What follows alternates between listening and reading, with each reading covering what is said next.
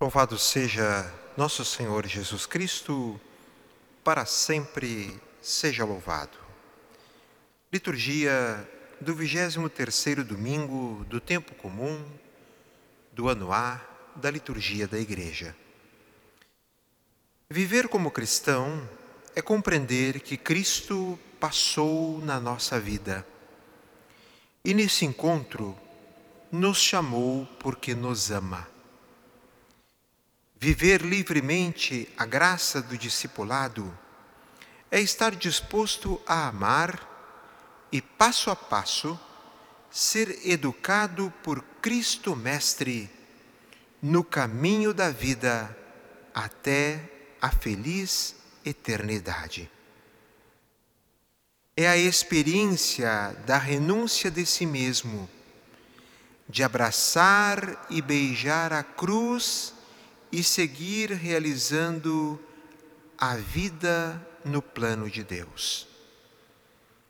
Tomar a sua cruz é carregar sobre si a própria vida, a realidade existencial sem querer fugir da vida real.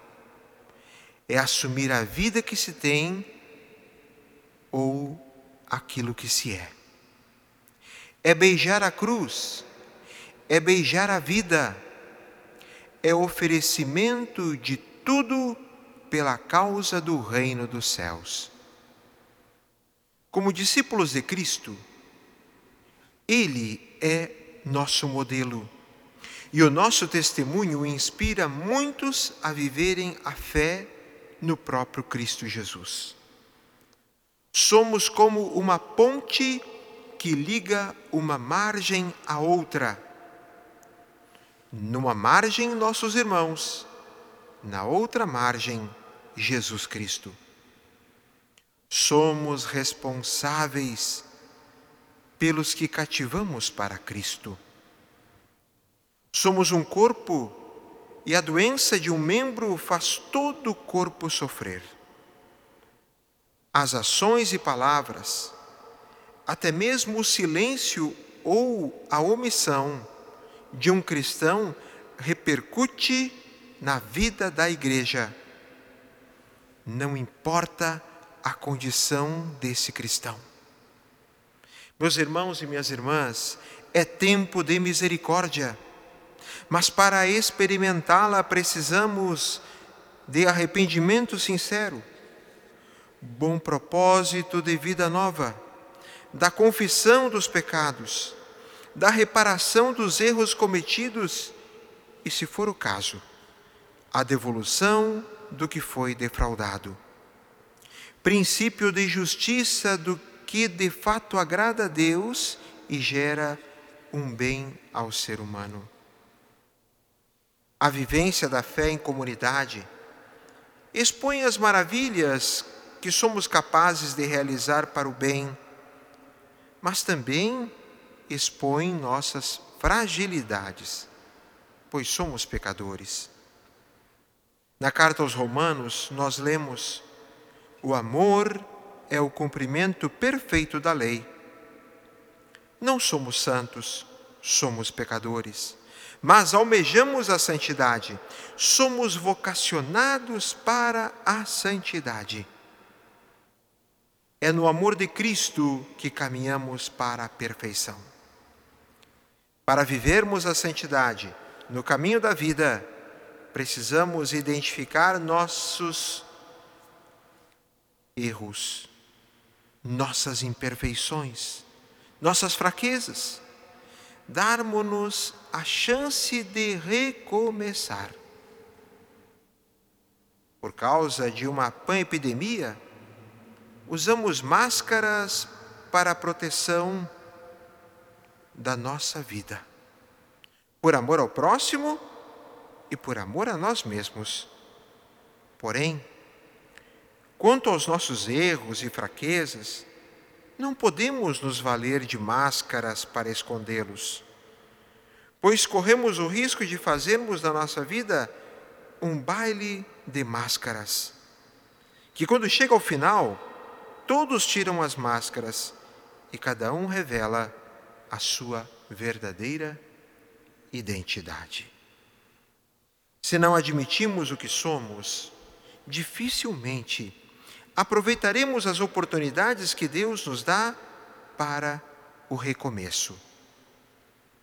O ideal de santidade é para pessoas reais, pois a graça de Deus toca o ser humano na sua realidade de vida. Por fim, a santidade é a vivência da comunhão de vida com Deus, recebida no batismo, no cotidiano da nossa vida. Na convivência eclesial, como igreja, somos desafiados a dar o exemplo. Numa experiência profundamente vivencial de perdão, de reconciliação, que edifica a vida da própria igreja, comunidade, paróquia, e que, por outro aspecto, desperta a sociedade para o testemunho de boa convivência. É o nosso testemunho de igreja para a própria igreja e da igreja para a sociedade. Quantos cristãos passam por dificuldades para perdoar e serem perdoados? São desavenças, ofensas, maiores ou menores, mas tudo isso são situações que fazem parte da convivência humana.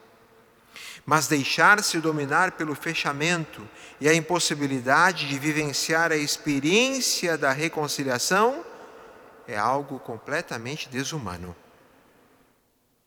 Ouvir de um cristão, nunca irei te perdoar, é a senha para trancafiar um coração, sufocá-lo e matar a possibilidade dele ser feliz. Dificuldade de perdoar? Sim, podemos ter. Mas impossibilidade de perdoar? Não.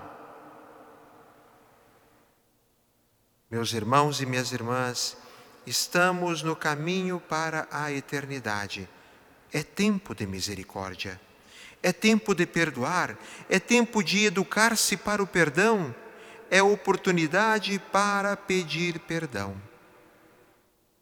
Vejamos passo a passo o perdão ensinado por Jesus. Se o teu irmão pecar contra ti, vai corrigi-lo, mas em particular, a sós contigo. Se ele te ouvir, tu ganhaste o teu irmão. A iniciativa é da vítima, de quem se sente prejudicado, ofendido, que procura o pecador para a correção fraterna em particular. Qual o objetivo? Ganhar o teu irmão. Pois o pecado é perda é rompimento, é prejuízo. Se ele não te ouvir, toma contigo mais uma ou duas pessoas, para que toda a questão seja decidida sob a palavra de duas ou três testemunhas. Agora, uma nova etapa. Envolver pessoas que possam testemunhar a correção fraterna. Para quê? para ganhar o teu irmão. Vejamos, meus irmãos e minhas irmãs, que a pessoa não deixou de ser teu irmão. Se ele não vos der ouvido, dize-o à igreja. Se nem mesmo a igreja lhe ouvir, seja tratado como se fosse um pagão ou um pecador público. Jesus pede um passo definitivo, a intervenção da comunidade. E se houver o fechamento por parte da pessoa? Que seja tratado como se fosse um pagão ou um pecador público. Tu não pertences à comunidade, pois um discípulo de Cristo sempre está e estará aberto à possibilidade da reconciliação. Jesus continua dizendo: Em verdade vos digo, tudo o que ligardes na terra será ligado no céu, e tudo o que desligardes na terra será desligado no céu. De novo eu vos digo: se dois de vós estiverem de acordo na terra sobre qualquer coisa que quiserem pedir, isso lhes será concedido por meu Pai que está nos céus. Pois onde dois ou três estiverem reunidos em meu nome, eu estou aí, no meio deles. Meus irmãos e minhas irmãs, é a presença misericordiosa de Cristo na igreja a qual deve ser exemplo e testemunho de reconciliação e de paz para o mundo. Cristo está presente na comunidade igreja. Ele é o centro de tudo. Lembremos que renunciar a si mesmo é sair do centro e deixar Cristo ser o centro de tudo. Isto é, Ele é o sentido da vida. Para perdoar e ser perdoado, é preciso sair de si mesmo. Quem vive para si mesmo carrega em si as lembranças ruins de sua vida, feridas abertas, dores insuportáveis, peles mortas, que serão devidamente curadas a partir de uma atitude: percorrer o passo a passo do perdão. Os passos dados no caminho do perdão, voltado para nossas relações internas enquanto igreja, comunidade dos discípulos de Cristo, devem refletir na nossa sociedade. São tantos os setores da nossa sociedade que não sabem mais o que significa perdoar. E por quê? Porque não sabem mais verdadeiramente amar. E o resultado disso é o rancor, o mal-estar, o ódio, a vingança, a violência, o olho por olho, dente por dente, o fechamento de vida sobre si. A palavra de Deus desse domingo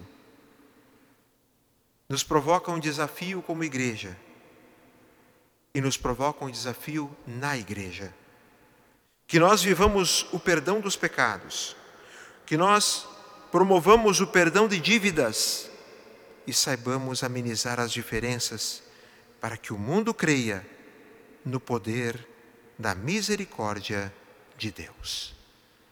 Louvado seja nosso Senhor Jesus Cristo, para sempre seja louvado. Um grande abraço do Padre Márcio Andrade.